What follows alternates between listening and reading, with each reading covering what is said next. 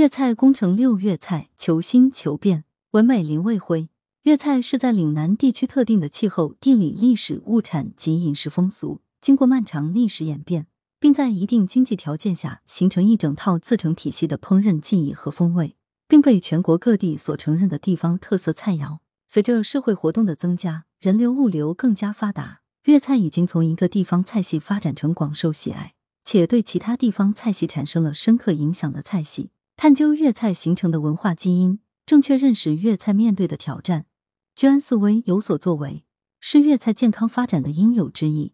老广的价值观：平量正，一方水土养一方人。粤菜与岭南文化都生长于岭南这片水土，二者之间有什么关联？他们会互相影响吗？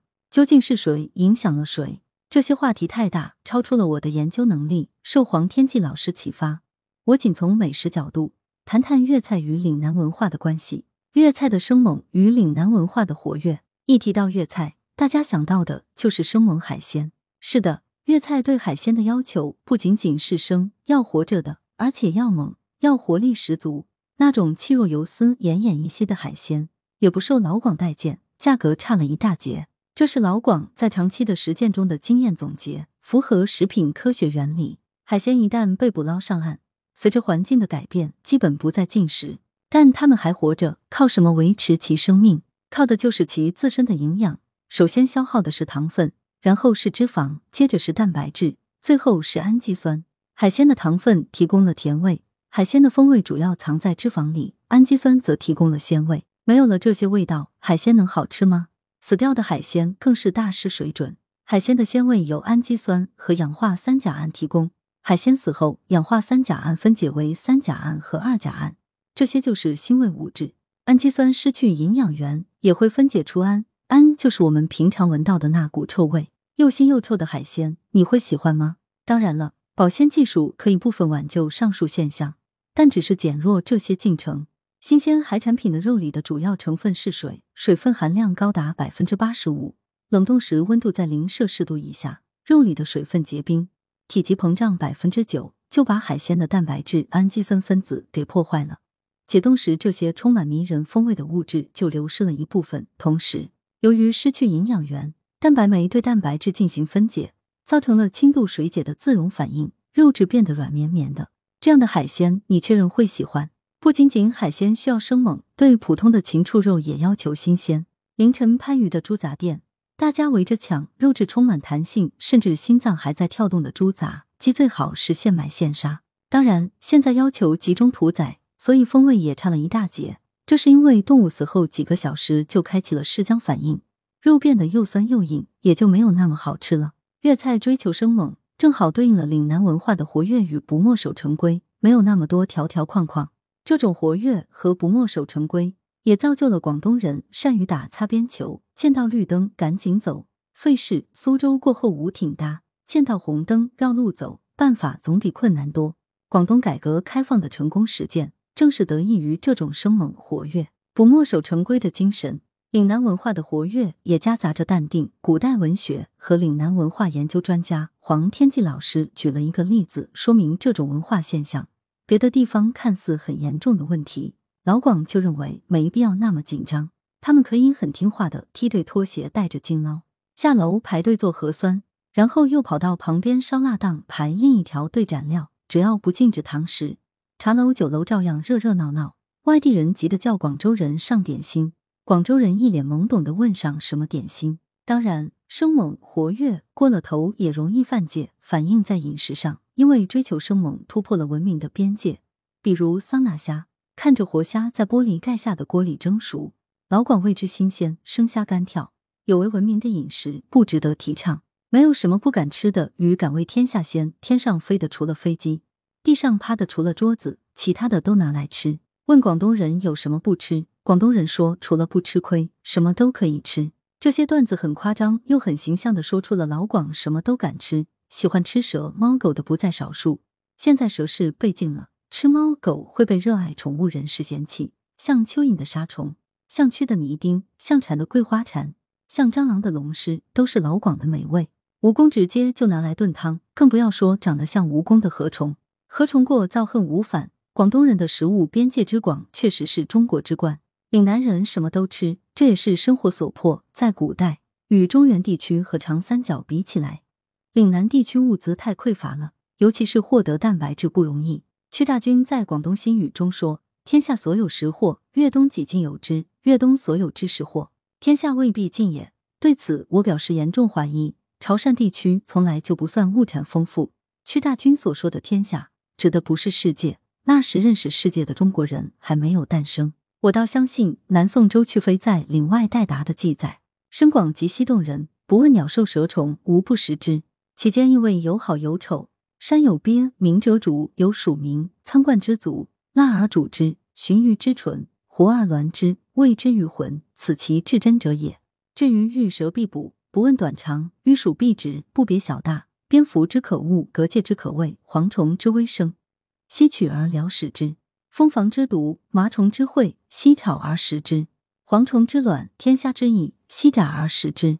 这段话有点啰嗦，其实就是这么一个意思：东西实在不好找，不论好丑，最紧要就手，逮到什么吃什么。老广这种在恶劣自然环境中练就的什么都敢吃的精神，对应的是岭南文化的敢为天下先。这种赤条条来去无牵挂的勇敢，让岭南人没有什么包袱，敢试敢闯，硬是杀出一条血路。从洪秀全、康有为到孙中山，再到改革开放，老广没有什么不敢干的，当然也就没有什么不敢吃的。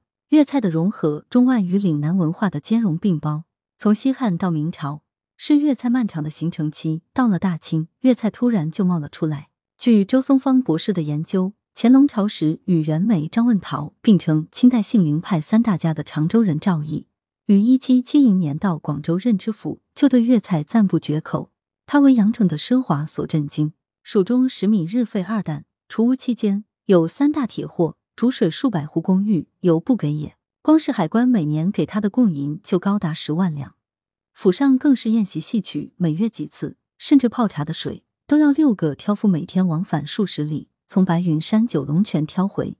他说，统计生平忽视，为广州一年一辈子的享受都不及在广州一年。广州十三行富豪潘世成曾向法国人吹嘘：“我们的厨师享誉整个帝国，除了这儿，还有哪里能创造出如无脑鸭子、空心五香碎肉丸这样精美的食物？”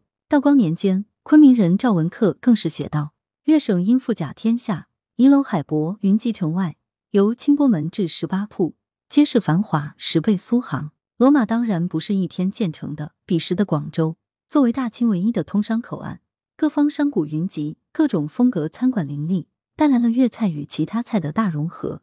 尤其是早于粤菜成名的淮扬菜，对粤菜的影响很大。广州的早茶点心源于淮扬菜的点心，粤菜将其发扬光大，从重碳水化合物向多蛋白质转化，至今仍可看到两者十分相似。粤菜驰名的白切鸡来自于淮扬菜的白片鸡，只是在温度把控上更加大胆、更加精准。做白切鸡。水始终要保持在九十摄氏度左右，俗称虾盐水或蟹盐水，三进三出，让鸡皮形成温差，目的是形成一层保护层，阻止鸡肉汁液的渗出。之后近二十分钟左右，目的是通过热水浸泡，让鸡肉里面的温度控制在六十五摄氏度。一超过这个温度，鸡肉的肌肉组织紧缩，汁液被挤出来，表现出来的就是柴禾认了。粤菜的烧鹅。来自于大明朝南京宫廷名菜烧鸭，而咕噜肉的酸甜口味分明就是淮扬菜的风格。粤菜不仅善于向中国其他菜系学习，还向西餐学习。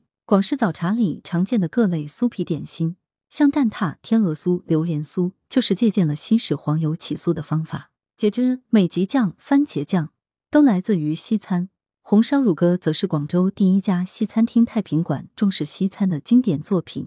对粤菜来说，是否正宗束缚不了师傅们的手脚，这与岭南文化的包容一脉相承。说哪个城市排外，谁都不认；但论最不排外的城市，说是广州，估计大部分人会认同。务实不张扬的文化对粤菜的影响。改革开放，香港的粤菜反哺广州粤菜，香港名厨主理是那时高档粤菜的标配。开放包容的岭南文化，敞开胸怀拥抱一切。但是再怎么包容。华而不实的出品也难以生存下来。对于种种浮夸的表现形式，老广斥之为有姿势，卯实际得各地。在以高档精致为标准的米其林、黑珍珠等美食榜单中，广州的餐厅数量上一向处于弱势。这多少与广州人不愿意为就餐环境高级周到的服务买单有关。相反，大众化的餐厅数量之多，品质之高，价钱之低，却足可以傲视北上深等一线城市。个中秘密只有一项：老广只愿意把钱花在食材上，对美食评量正。永远是老广的价值观。这种务实的价值观源于岭南文化的崇尚低调与务实。我的学长，北京大学陈平原教授在《岭南文化如何步步高》一文中指出，岭南文化注重实用，少讲排场，理性低调，灵活机动，不欣赏吊死在一棵树上，也不追求不到黄河心不死。广东人不仅少讲排场，而且讨厌讲排场。广东人喜欢只做不说，干了再说，干了再说。这就是岭南文化的务实不张扬。当然了，这种过于务实也会容易走向另一极端，就是容易满足，小富即安。岭南文化的敢为天下先，让老广可以起个大早；但过于务实，又可能会让老广赶了个晚集。粤菜曾经领全国餐饮风气之先，近几年显得后续乏力，因为过于务实，使得高端精致餐饮这一块落后于北京、上海和深圳。老广逝世后，再次迎头赶上了。在湾区建世界美食之都，在美食江湖里，粤菜曾经独领风骚。一枝独秀不是春，百花齐放春满园。随着经济高速发展，生活全面改善，各个菜系迎来了全面发展的新时代。相比之下，粤菜显出后劲不足的迹象。高端餐饮已被全面超越。以国内权威的精致餐饮榜单“黑珍珠”为例，二零二二黑珍珠餐厅指南榜单，在两百八十三家上榜餐厅中。有六十四家粤菜，四十七家江浙菜，九家川菜上榜。虽然粤菜继续大受欢迎，但是作为粤菜大本营的广州，只有十三家粤菜餐厅入选；深圳也仅有五家粤菜餐厅入选，加上汕头的四家、顺德的两家，也仅有二十四家。其他的都是外地的粤菜餐厅。从走出去看，这是一个好现象，说明粤菜走出广东一样深受欢迎。粤菜仍然占据精致餐厅的主位。粤菜师傅们在外地开疆拓土、攻城拔寨，为推广粤菜做出了贡献，值得肯定。但从内部看，广州的精致餐厅被上海、北京远远的抛在后面，连成都都不如，这点应该引起业界的关注。拿手好戏被模仿，创新又不足。乘改革开放的春风，本地粤菜向港澳粤菜学习，率先推出生猛海鲜，开放式一字排开的海鲜池，让食客亲身感受食材的新鲜。这一招在物流发达的今天已经基本没有优势。生猛海鲜如今已成为其他菜系精致餐饮的标配。原来粤菜擅长运用的干鲍、海参、鱼肚、鱼翅、燕窝等高端食材，也成了其他菜系的常备。连颇具粤菜特色的红烧乳鸽、卤水老鹅头、煲仔饭，其他菜系也轻易复制。老火汤、炒牛河等表现货气的菜，因为卖不出好价钱，倒是鲜有其他菜系抄作业。问题是。这些菜也因同样的理由不为本地高端粤菜餐厅所待见，拿手好戏被模仿，自己的创新又不足，这真是一大隐忧。更为麻烦的是，业界对这一危机认识严重不足。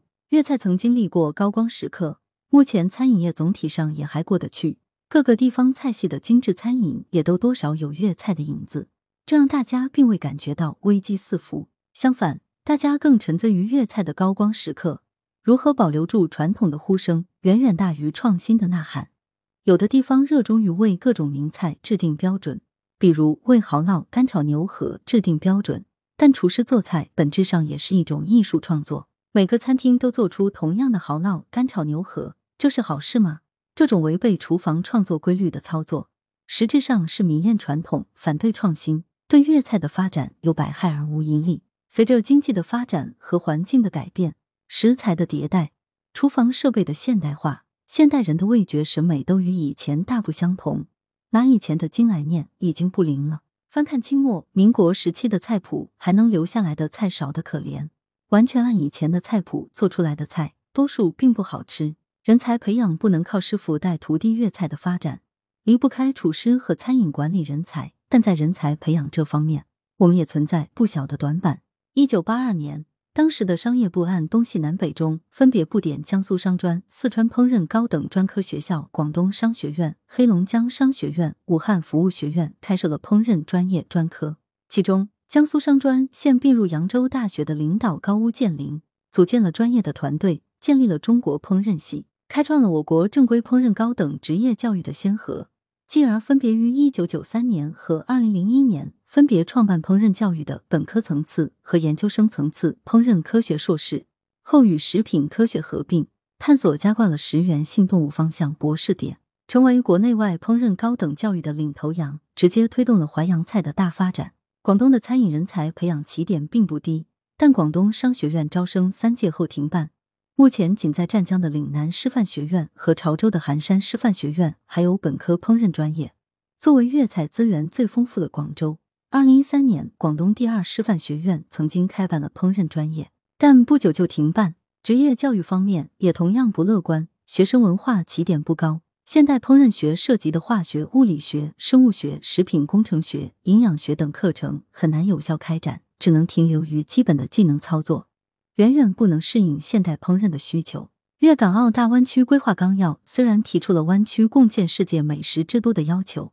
但目前粤菜餐饮业人才还是靠师傅带徒弟这些传统方式，缺乏高层次的人员培养。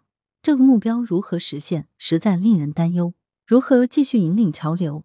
粤菜面临的挑战，有些虽然不是马上显现的，但是居安思危，提早布局，采取积极扶持措施，为粤菜的发展提供引擎，是各级政府和餐饮行业协会应该考虑的。家庭餐桌也是粤菜的重要组成部分。与其他行业一样，高质量的发展同样需要高质量的人才。这方面，淮扬菜和川菜已经尝到了甜头。依靠扬州大学和四川旅游学院烹饪专业持续的人才培养，涌现了一批领军人物，把淮扬菜和川菜推向了一个新高峰。岭南文化善于学习，别人已经走出了成功道路，老广们完全可以做好这篇作业。现代烹饪需要科技赋能，广东也不缺这方面的基础。华南理工大学和华南农业大学的食品工程科研和教学基础不差，中山大学旅游学院更是全国领先的学科。整合好这些资源，在现代烹饪方向发力，怎么可能做不好？烹饪职业教育也大有可为，既可以为粤菜发展培养人才，又可以解决就业、促进消费，有百利而无一害。在职继续教育也是餐饮业从业人员提升技能的重要途径。餐饮业是一个实操性和理论性都很强的行业，让经过一段时间实操的从业人员有机会得到继续教育的机会，请名师指点，用现代烹饪科学指导烹饪实践，可以起到快速提升技能的作用。可惜的是，目前广东没有这样的在职教育培训机构，在这方面，行业协会可以有所作为。粤菜不仅仅包括社会餐饮、家庭餐桌，也是粤菜的重要组成部分。随着人们生活条件的提高。家庭也有提高烹饪水平的需求，可惜的是，我们缺乏这类培训机构。通过简短的专业培训，提升千家万户的粤菜烹饪水平，这比推广预制菜更重要，也更有意义。需要走出去，还可以请进来。过分讲实用，缺乏发展眼光，只盯眼前的苟且，忽视诗与远方，这是束缚粤菜发展的另一条绳索。破开束缚，需要走出去，还可以请进来。餐饮行业协会在走出去这方面应该有所作为，组织餐饮企业与外地餐饮企业交流，视野开阔了，才可以看出自己的不足。政府相关部门也可以有所作为，可以主动与米其林、黑珍珠、金梧桐这些精致餐饮榜单合作，通过与这些被世界、全国认可的榜单深度合作，比如邀请他们在广东发布年度榜单，在广东举办相关美食发展论坛等。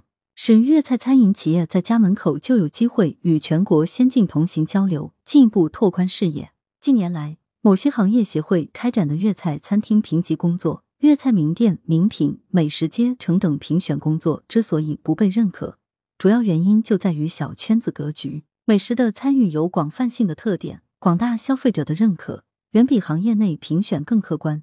粤菜已经不是广东人的粤菜，而是全国人民的粤菜。小圈子的评选。连牵头的单位都不被认可，评选出来的结果怎么会被全国吃货认可？拿来主义也是创新。岭南文化一向敢为天下先，粤菜之所以受欢迎，很大程度上是因为其勇于创新。比如民国时期，那是粤式点心的辉煌年代，名师们几乎每个星期都有新的点心推出，新期美点就是每家茶楼推陈出新，吸引食客的杀手锏。粤菜的生猛海鲜就是直接学习港式粤菜。对于内地传统粤菜来说，这种拿来主义也是创新，而且还推广到全国，对其他菜系影响深刻。